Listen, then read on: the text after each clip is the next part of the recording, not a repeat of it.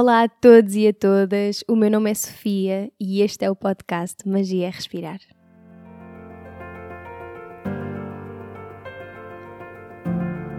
O Magia é Respirar é um podcast lunar. Sai a cada lua nova, quarto crescente, lua cheia e quarto minguante. Nesta segunda temporada vamos mergulhar única e exclusivamente no mundo do yoga. Vou trazer reflexões sobre yoga, conversar com professores e praticantes dedicados e desvendar esta filosofia, esta ciência, este estilo de vida milenar. Não aceites nada do que ouvires, não rejeites nada do que ouvires. Contempla.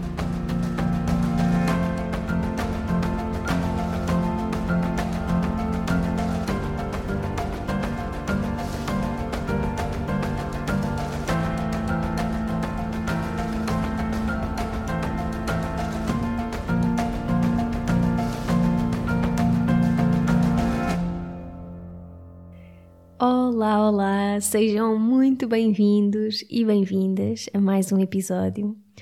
Hoje venho partilhar um bocadinho do percurso que tenho vindo a fazer desde que comecei a dar aulas de yoga e, no fundo, um bocadinho daquilo que é ser professor de yoga nesta nova era e neste lugar que não o das origens do yoga. Se antigamente um professor de yoga ou um mestre era alguém que dedicava completamente toda a sua vida, única e exclusivamente ao caminho do yoga e a servir a humanidade, assegurando a continuidade destes ensinamentos. Hoje em dia as coisas já não são exatamente assim. E isso vem, como tudo na vida, com, com o seu lado bom e com o seu lado mau. E atenção, eu estava a dizer não são exatamente assim, no sentido em que não são todos os professores de yoga, principalmente aqui no Ocidente, que se podem dedicar apenas e exclusivamente à transmissão desta ciência milenar, ao momento da partilha. Portanto, nós hoje em dia temos que fazer mais umas mil coisas que nada têm a ver com isso para o fazermos.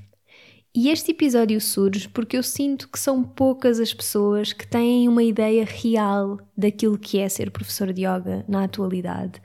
E claro que aquilo que eu venho aqui partilhar é a minha experiência. Eu não posso falar por mais ninguém, obviamente.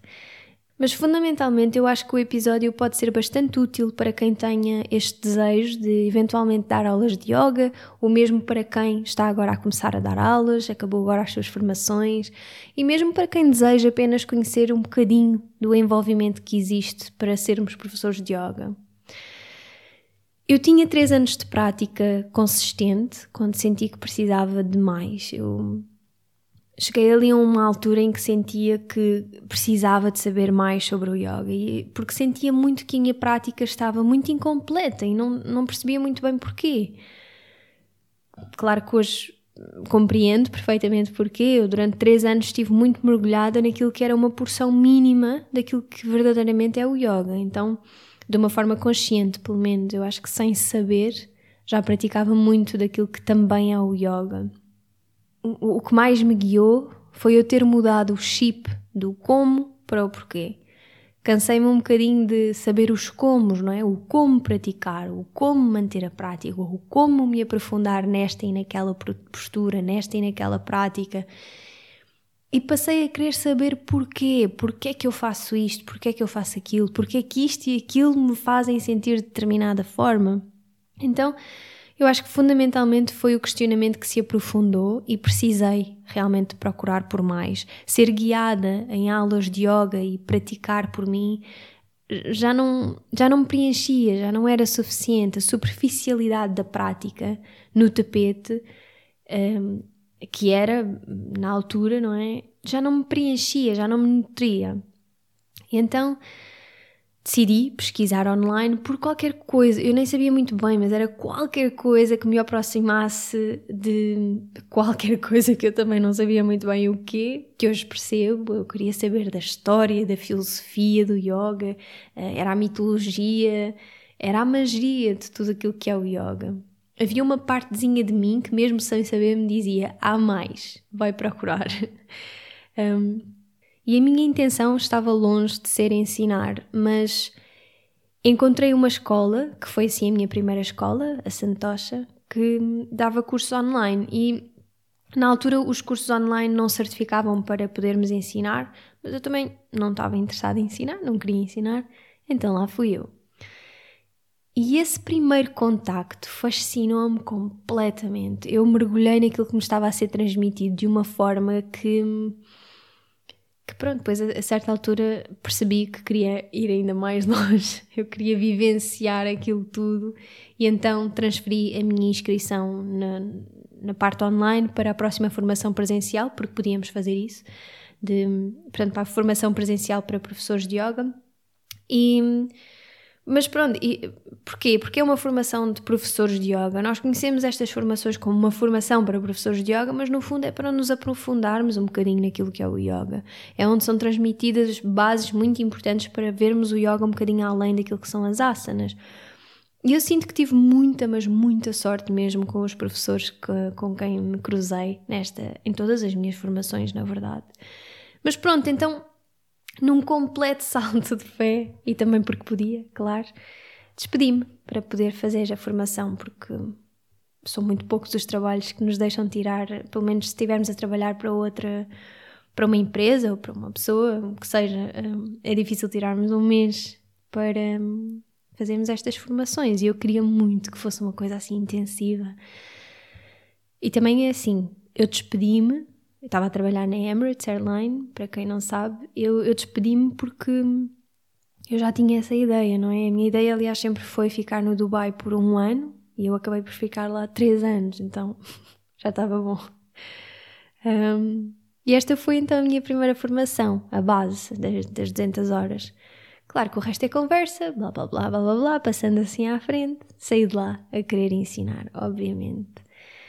Depois dessa formação, eu voltei definitivamente para Portugal e eu não fazia a mínima ideia como é que isto se fazia agora acontecer. Como é que eu posso agora lançar-me para dar aulas de yoga? Vou escolas, vou estúdios, o que, é que, o que é que é suposto eu fazer? E fundamentalmente, será que isto pode ser sequer a minha fonte de rendimento? Não é? Porque eu não podia continuar só a dar aulas aos meus amigos e à minha família.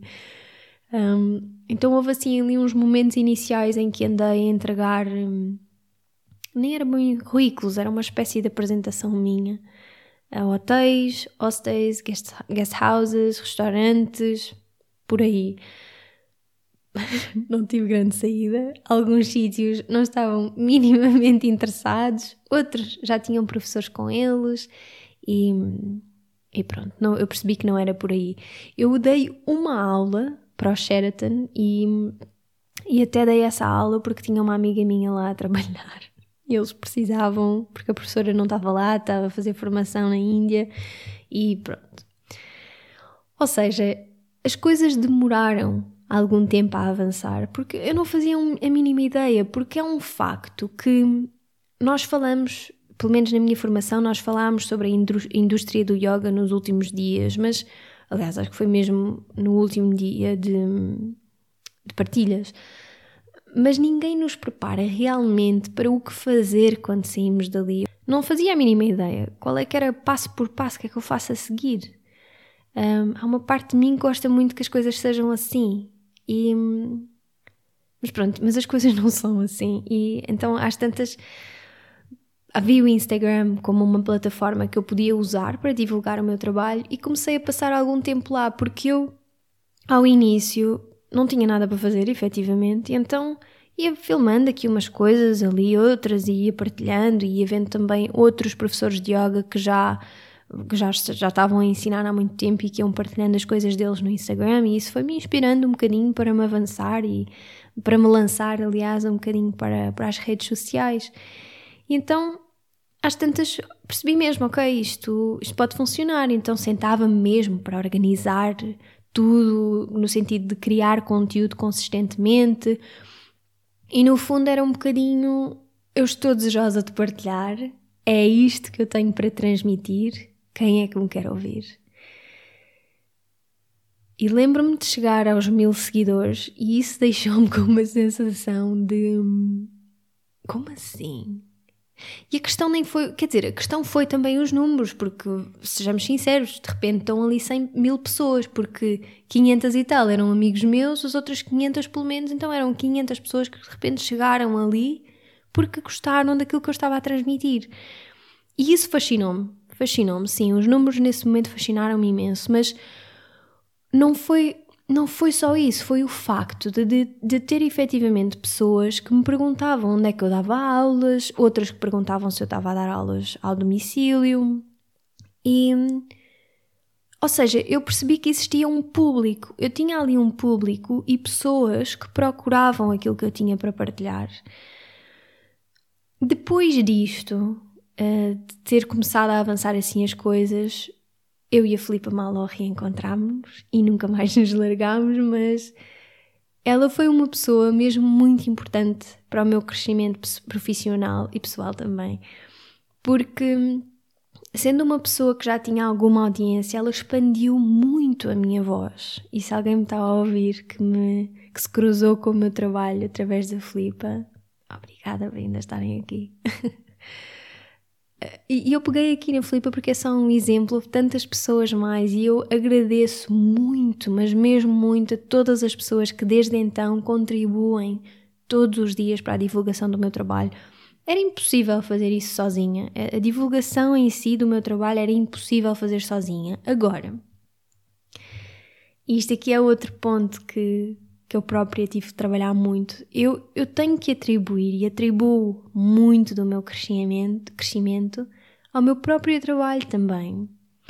Aliás, tenho que o fazer porque eu gosto de acreditar que estas partilhas, mesmo da Filipa, que ao início não éramos amigas, éramos só conhecidas, mas eu acredito que isto acontecia e acontece ainda hoje porque as pessoas confiam no meu trabalho e veem ali qualquer coisa com que se identificam. Eu nunca crio conteúdo para crescer propriamente em números. E isso interessa-me muito pouco. Era o que eu estava a dizer, que eu, quando eu percebi que existia ali um, um público, foi isso que me, fascinou. A mim interessa muito mais chegar a pessoas que realmente procuram por mais da magia do yoga. De que é que me serve eu ter milhares de pessoas no meu Instagram se depois ninguém quer, quer ouvir o que eu tenho para dizer ou, ou, ou praticar comigo? Interessa pouco, não é? Então, um, isto aqui para pegar também um bocadinho nesta questão do Instagram, porque eu acho que eu acho que nós hoje em dia devemos, sem dúvida, utilizar estas ferramentas, mas devemos refletir também sobre elas um bocadinho. E, hum, Olhem, no fundo também para agradecer às pessoas que efetivamente contribuem para a divulgação do meu trabalho, porque isso é mesmo muito especial e muito importante para mim. Ok. Um, o primeiro trabalho vá que tive enquanto professora foi num estúdio de yoga em Lisboa. Eu gostei muito de dar aulas lá, na altura fez-me todo o sentido, eu aprendi muito. Uh, era muito enriquecedor de repente ensinar a grupos, a alunos regulares, mas havia sempre qualquer coisa que me dizia que não era ainda por ali. Eu, a grande maior parte do tempo, tapava buracos, e isto é uma coisa que acontece um, muito quando nós começamos a ensinar, e eu compreendo porque isto é importante nós irmos criando experiência na prática do ensino, principalmente para mim que estava a começar, não é? e, e, dá alguma confiança também à escola, não é? Ao estúdio para onde estamos a ensinar. Mas, mas isto era uma coisa que não me permitia gerir muito bem o meu tempo. Eu nunca sabia se iam precisar de mim, se não. É, existia uma grande instabilidade. E depois acabei, a, a certa altura, comecei a sentir também que o meu potencial ali era altamente limitado. Nós tínhamos sequências, sequências fixas para ensinar, e isto é uma coisa que por um lado, vai assegurar que todos os professores naquela escola estão a fazer, estão pronto, a fazer o mesmo e a ensinar o mesmo, mas a meu ver, isto acaba por limitar muito o crescimento não só da escola como dos alunos. E atenção que aqui as sequências fixas não são sequências fixas como é o caso da Estanga, não, eram sequências criadas pronto, e, era sempre ali. E sim, existia alguma, algum espaço para a criatividade, mas era sempre uma, aquela coisa que, que às tantas deixou de me fazer algum sentido, foi só isso. Eu, eu basicamente deixei de me identificar. Foi uma experiência super importante para mim, para perceber com bastante clareza aquilo que eu não queria. E eu acho que isso é muito importante. E quando começamos a ensinar, vamos nos deparar muito com isto, estas coisas que hum, acho que é isto que eu não quero. Sabermos também aquilo que não queremos, não é? É muito importante mesmo. É aquele clichê super espaço mesmo muito comum, mas é muito verdade. E no fundo acabou também por ser um espaço e um tempo que me ensinou muito sobre aprender a valorizar o meu trabalho. Eu sinto mesmo que fui muito desafiada nesse sentido. Foi aí que eu percebi: espera lá, isto não é o meu trabalho de verão, não é? Isto tornou-se o meu ganha-pão, é o meu negócio. E como assim o meu negócio? O meu negócio? Isto às vezes até a dizer-me me parece estranho, é uma coisa que eu ainda vou trabalhando. Mas foi neste momento que isso me despertou. Eu, eu, eu acho que também teve aqui um bocadinho a ver com o facto de eu ter estava a fazer a minha formação de yoga terapia e, e realizei de repente, no meio disto tudo, que tinha de existir uma troca justa. Eu investia e invisto muito mas muito, muito tempo, horas, dedico horas de estudo para aprofundar o meu conhecimento. Para mim, primeiramente, sim, mas isto enriquece aquilo que depois nós temos para oferecer ao outro. E, e eu sentia que tinha qualquer coisa valiosa para oferecer. E ao dizer isto, lembro-me desta coisa que tive de trabalhar muito que é o sentir-me convencida a dizer isto. Eu tenho qualquer coisa para oferecer. Trocar sentir-me convencidona por valorizar realmente a minha dedicação e entrega a cada ensinamento. Para mim é extremamente importante manter-nos humildes, mas eu não acho nada justo que andemos a tapar o nosso valor, o nosso potencial com a máscara da humildade isso a mim parece-me um bocadinho mais de hipocrisia. Para mim, humildade, aqui neste caso em específico, é reconhecer o meu valor e a minha bagagem de conhecimentos e experiências e ainda assim permitir-me todos os dias a aprender mais. É manter uma mente de iniciante, é explorar o mundo como se fosse pela primeira vez, é saber estar disponível para novas formas de aprender qualquer coisa que sinta já ter compreendido é saber que há sempre espaço e tempo para aprender mais com todos os seres com quem me cruzo. Para mim, isso é humildade no que toca aqui a este aspecto. E isso guia-me muito hoje em dia, é um valor. Esta questão da valorização é uma coisa que, atrevo-me a dizer, a grande maioria dos professores de yoga têm de trabalhar. Porque nós, por gostarmos tanto daquilo que fazemos e por querermos tanto ajudar e temos noção, porque experienciamos por nós, da transformação que o yoga pode tra trazer à vida das pessoas, nós acabamos por cair muito no erro constante de oferecer a única coisa que temos para vender. Muitos de nós. Mas. Mas então, eu depois comecei a dar aulas por mim e foi aí que começou tudo a acontecer, porque mais uma vez Eu não fazia a mínima ideia. Isto é mesmo um bocadinho andar tipo peixe fora d'água durante um tempo. Como é que é suposto eu fazer isto? Ser de repente empreendedora, trabalhar por mim, para mim? Como é que eu giro o meu tempo? Um, como é que eu faço as minhas trocas? Como é que eu estabeleço o meu valor? Como? Um, eu, quando comecei a trabalhar assim desta forma, eu organizava o meu horário assim. Era as pessoas procuravam para as aulas de yoga e eu perguntava quando é que as pessoas tinham disponibilidade e era eu que me ajustava. E eu não sei se entendem quão ridículo isso era. Todos os professores de yoga que me estejam a vir neste momento têm noção que isso é completamente louco. Eu basicamente andava de um lado para o outro, feita barata tonta. Era ótimo para quem me procurava, sim, mas era terrível para mim. E a longo prazo tornou-se extremamente cansativo, claro, e isso tinha e teve um impacto. Eu às tantas apercebi-me disso, claro, e claro que passo a passo fui ajustando as coisas. E tinha que ser uma energia masculina equilibrada do meu marido que me disse: vais criar blocos de aulas um, nos teus horários. Por exemplo, na segunda-feira vais estar na zona de Sintra, tens horários das 8 às 9 e meia, das 10 e meia ao meio-dia, tal, tal, tal. Almoças, retomas à tarde, fazes a mesma coisa. E assim foi. Eu comecei a organizar as coisas mais assim, a ter mais estrutura no meu horário, porque a estrutura no horário acaba por trazer também estrutura interna, não é? Um, mas comecei então a ter as coisas organizadas dessa forma. Aulas privadas, aulas de grupo, aulas fechadas, aulas de grupo abertas ao público num espaço que eu reservava, uh, que era no Bolívar, em Lisboa. Na altura não conseguia encontrar espaço em Sintra, mas pronto, para ter tempo para me reorganizar para todas as aulas e, claro, ter tempo para respirar. O que é que acontece? Eu fiz isso com todos os dias da semana. E então deixei de ter tempo para respirar efetivamente. A única coisa que eu não, não deixava de parte nunca era o tempo com a minha família. Isso aí foi uma coisa que eu, de alguma forma, nunca permitia que fosse tocado, quase.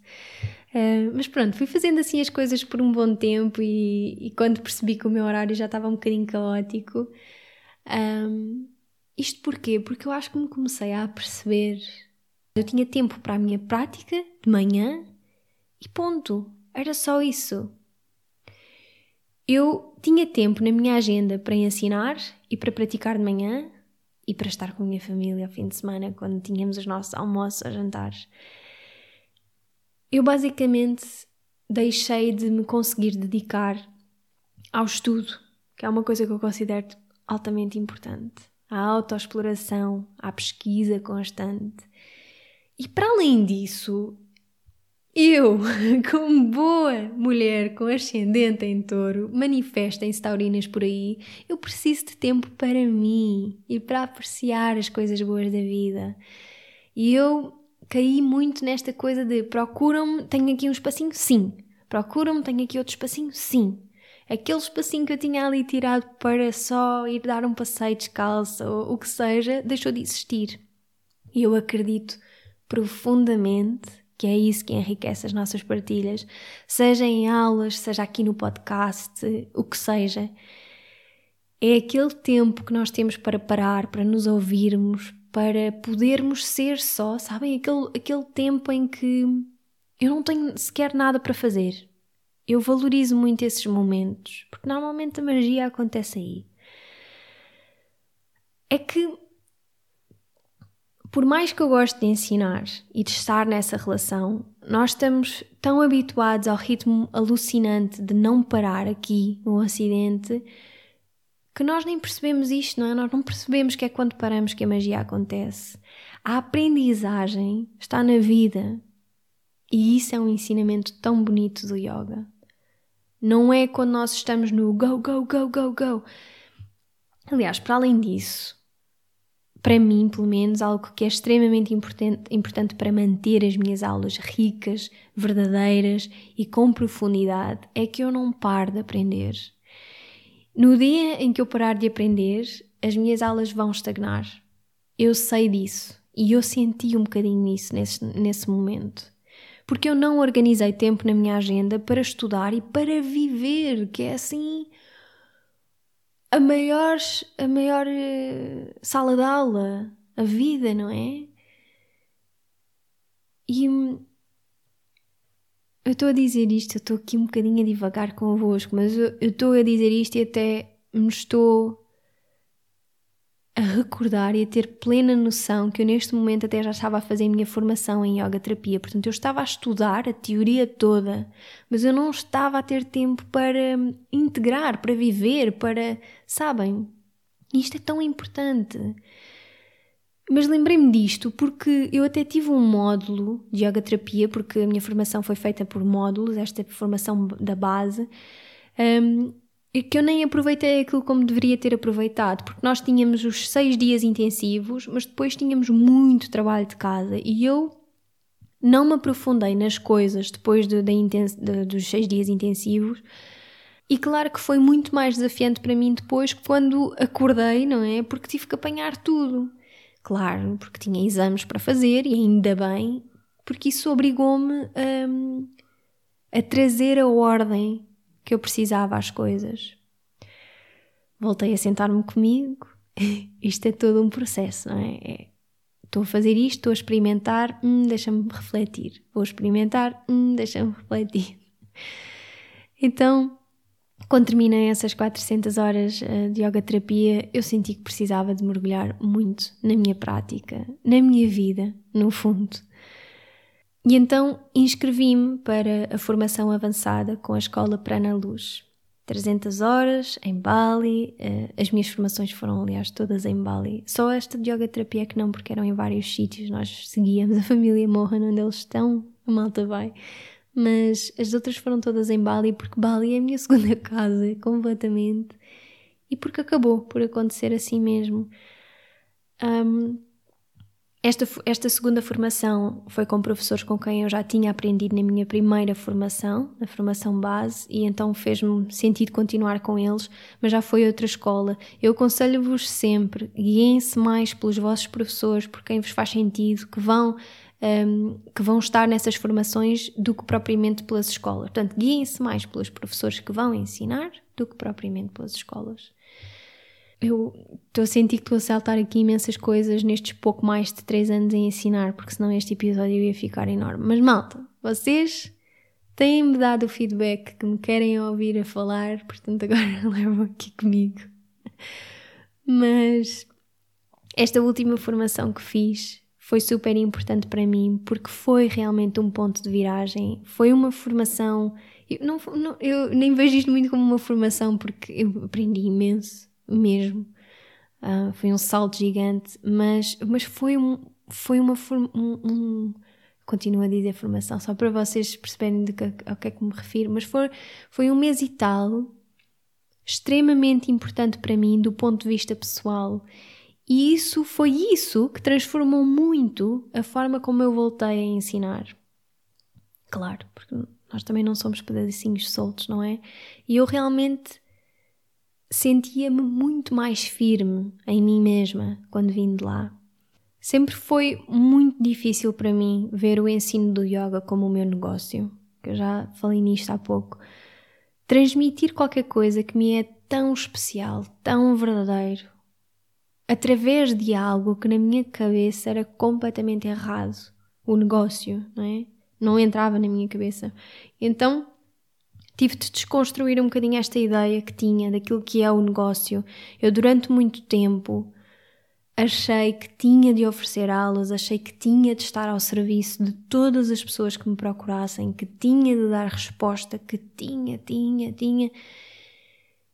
E de repente esse peso levantou-se. Eu não tenho de nada. Eu posso e eu desejo. E isso é completamente diferente. Eu posso e eu desejo oferecer aulas quando não dependo disso para pagar as minhas contas. Sou eu que decido o que é que é justo oferecer e onde é que é justo receber uma troca. Pedir um pagamento para reservar o meu horário, porque quantas não foram as vezes, as experiências que eu tive em que as pessoas marcavam e depois não apareciam ou desmarcavam em cima da hora.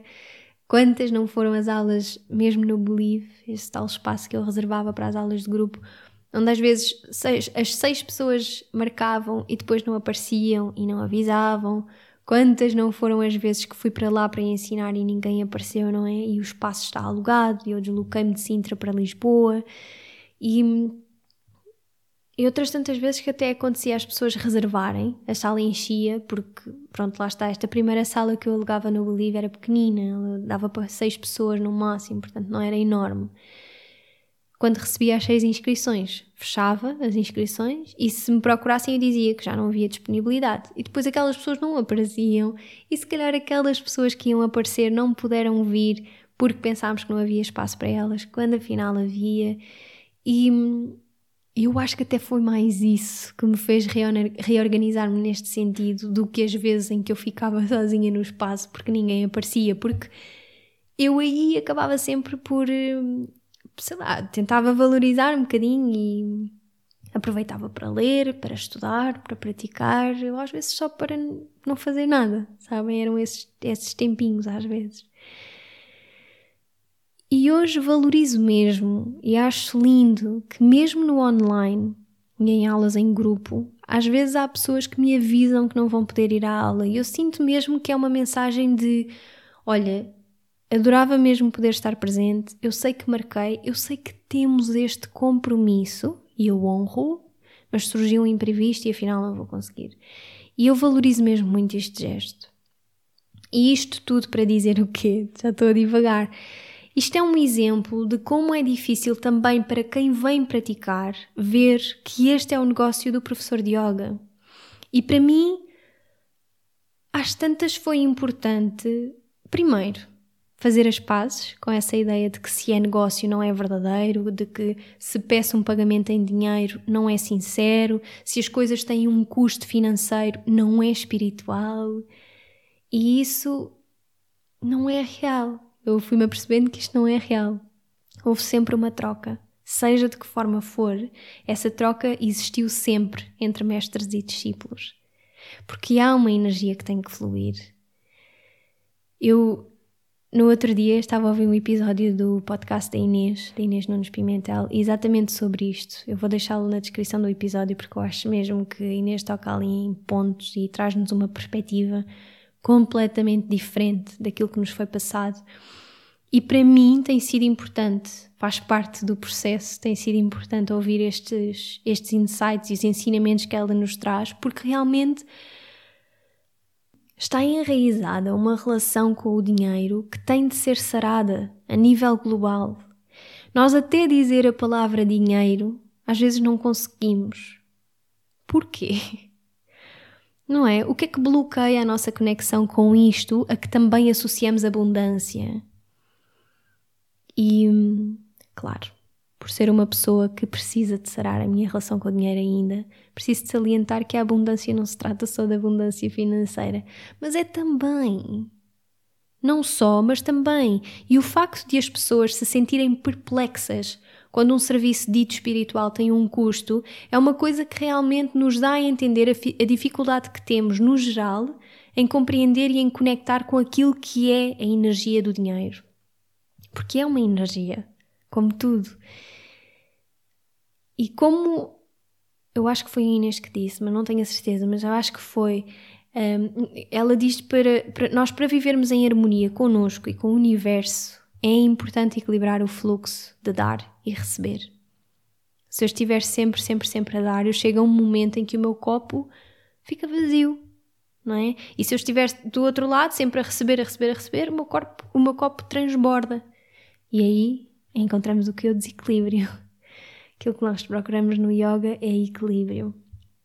Por outro lado, eu não sei se sou a única professora de yoga que observa isto a acontecer, mas quando não há um investimento financeiro, as pessoas mais dificilmente se comprometem. E isso faz-me crer que o dinheiro é também simbólico de comprometimento. E vou-vos ser muito sincera, eu tiro um prazer enorme em ensinar pessoas que se comprometem e às vezes nem há uma troca financeira, mas há esse comprometimento e vê-las lá dedicadas, presentes, a quererem aprender tudo, é quanto me baste. Ok, mas vamos aqui avançar que eu também não queria focar tanto nisto como já foquei, que eu tenho aqui outros pontos que gostava de partilhar. E este episódio já vai longo. Um, o que é que envolve isto de dar aulas de yoga? Para mim, hoje em dia, claro formação constante, preparação das aulas, divulgação, organização, disponibilidade mental, emocional, física. Primeira coisa que eu falei aqui, a formação constante. Isto é uma coisa que eu não me vou fartar de dizer. Estudo, estudo, estudo, autoexploração, autoestudo. Um, e aqui diria também que a nossa própria prática deverá estar viva. Sim, há muito aquela questão: se sou professor de yoga, tenho que praticar todos os dias. Eu não diria todos os dias, até porque o yoga não se manifesta só no tapete, o yoga está em todo o lado na nossa vida e quanto mais nos vamos apercebendo disso, mais vamos vendo o yoga em tudo aquilo que fazemos. Mas referindo à prática física, tendo em conta que hoje em dia as pessoas se aproximam de nós através da prática física, para mim parece-me importante existir uh, uma prática. Parece-me importante que o corpo esteja preparado para depois estar a dar uma aula, não é? Porque temos que fazer muitas demonstrações, tem que existir alguma resistência física, sem dúvida. Portanto, não é só a questão das asanas, mas acho que o corpo deve, sem dúvida, estar bem preparado para isso. Depois, preparação das aulas. Quando comecei a ensinar, eu não preparava as minhas aulas de todo e hoje faço e sinto uma, diferença enorme por fazê-lo. Porquê que eu preparo as aulas? Porque de repente há um objetivo, nós temos um encaminhamento, não estamos a praticar porque sim, há uma intenção. E eu acho que é isso que permite os alunos realmente aprenderem, abordar conceitos filosóficos, explorar valores, história, mitologia, simbologia, por aí. Eu diria até que uma prática regular com, com um professor, claro, não é em aulas do YouTube, mas por pelo menos um ano, isso já nos permite um conhecimento minimamente aprofundado daquilo que é o yoga. Sem dúvida. Portanto, é aqui um tempo que as pessoas não veem, não é? Há uma preparação da aula também. E a formação também. As pessoas também não veem isso. Depois, a divulgação. E isto passa por, no meu caso, ter um site que é gerido maioritariamente pelo Vasco, que é designer, tirando um, assim as vezes em que eu acho que consigo fazer algumas coisinhas por lá. Mas Aliás, o Vasco é bem mais que designer no trabalho que faz comigo, ele é completamente o meu braço direito. Um, professores de yoga, se têm possibilidade e se sentem necessidade, contratem alguém que vos ajude. Sim, nós podemos construir um site, aqui pegando só nesse papel dele enquanto designer, web designer, nós podemos construir um site. Sim, toda, toda a gente consegue. Mas não é a mesma coisa investir e contribuir para o trabalho de alguém que realmente gosta de o fazer. Eu sinto que isto foi uma coisa extremamente importante para mim, não estar a gastar a minha energia em coisas que não são propriamente a minha área. E isso dá-me espaço para me focar naquilo que é a minha área. Uh, mas estava a dizer que o Vasco muito mais do que web designer no trabalho que faz comigo. Ele, nós dizemos que meio a brincar, mas e bastante a sério, que ele se tornou também meu agente. Porque basicamente eu conto com ele para muitas coisas. Foi o Vasco, aliás, que me permitiu ver também o lado do negócio nisto tudo, de uma forma altamente positiva e justa. Portanto, ele realmente tem tido um papel muito importante né, neste percurso todo. E já quando me ponho a mexer em edições das gravações das aulas e, e que sinto, sinto-me completamente peixe fora d'água, isto é um extra que está a ser facilitado. E é muito bom quando sinto que as pessoas realmente valorizam isso, porque reparem, nós antes desta pandemia toda, ninguém se lembrava de pedir gravações das aulas, isso não acontecia. O momento era efêmero e era essa a sua beleza. Uh, mas pronto, Anyway, eu gosto mesmo de facilitar as gravações quando posso. A única coisa que foi realmente mudando foi que eu antes facilitava os links para download e hoje em dia isso não me faz qualquer sentido porque é só mais e mais e mais e sinto que as pessoas acabam por não valorizar tanto, sendo que o valor é gigante em se ficar com esta informação, com, este, com as aulas guiadas para sempre. Depois, para mim, envolve também ter um contabilista a trabalhar comigo, porque se há coisa que é completamente fora das minhas capacidades é perceber isto tudo que envolve em termos de contabilidade ser trabalhador independente. Não percebo nada disto. No outro dia, o Ricardo, que é o contabilista que trabalha, trabalha comigo, enviou-me um documento em Excel que eu já nem me lembro como é que aquilo se chamava, mas que era para resumir os custos e os ganhos dos primeiros meses e eu só lhe respondi é normal não perceber nada. Se não for, pode-me explicar de uma forma breve do que é que isto se trata. Claro que ele me ligou logo a seguir a rir-se e a dizer que é normal e explicou brevemente. Mas isto tudo para dizer o quê? Há muitos custos associados que ninguém vê e que há milhares de anos atrás isto não existia, obviamente, não é? Principalmente no Oriente, de onde vem o yoga. Aqui há um site, há uma manutenção, há um domínio, há um designer, há um contabilista, há quem me, me vá ajudando a responder a e-mails, por vezes há um videógrafo, há subscrições ao Zoom, ao SoundCloud, há investimento em material para adaptar agora ao online, para que tudo isto avance. Há ideias que surgem pelo contacto com os alunos que, para concretizar, demoram muito mais do que aquilo que parece, e E portanto, há muita coisa que não se vê. Daí eu hoje ter sentido vir aqui partilhar um bocadinho disso. E aliás, é, é precisamente isso que nem se vê que valoriza aquilo que é oferecido. Eu não substituía isto por nada. Se é isto que eu preciso de fazer para e assegurar para transmitir os ensinamentos e a minha mensagem também nesta sociedade ocidental, eu hei de continuar a fazê-lo enquanto me for possível. Não é? No fundo, se é este que sinto ser o caminho, hei de continuar a percorrê-lo. A ideia do professor de yoga que se senta debaixo de uma árvore o dia inteiro, todos os dias, aqui no Ocidente já não, não é real, não é possível. Eu atrevo-me a dizer que nem sequer é disso que nós precisamos aqui. E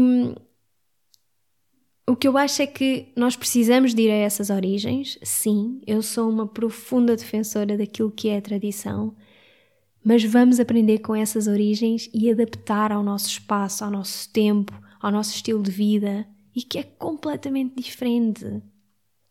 E é essa a beleza do yoga que é como diz o Manu no episódio aqui no podcast com ele: o yoga está vivo.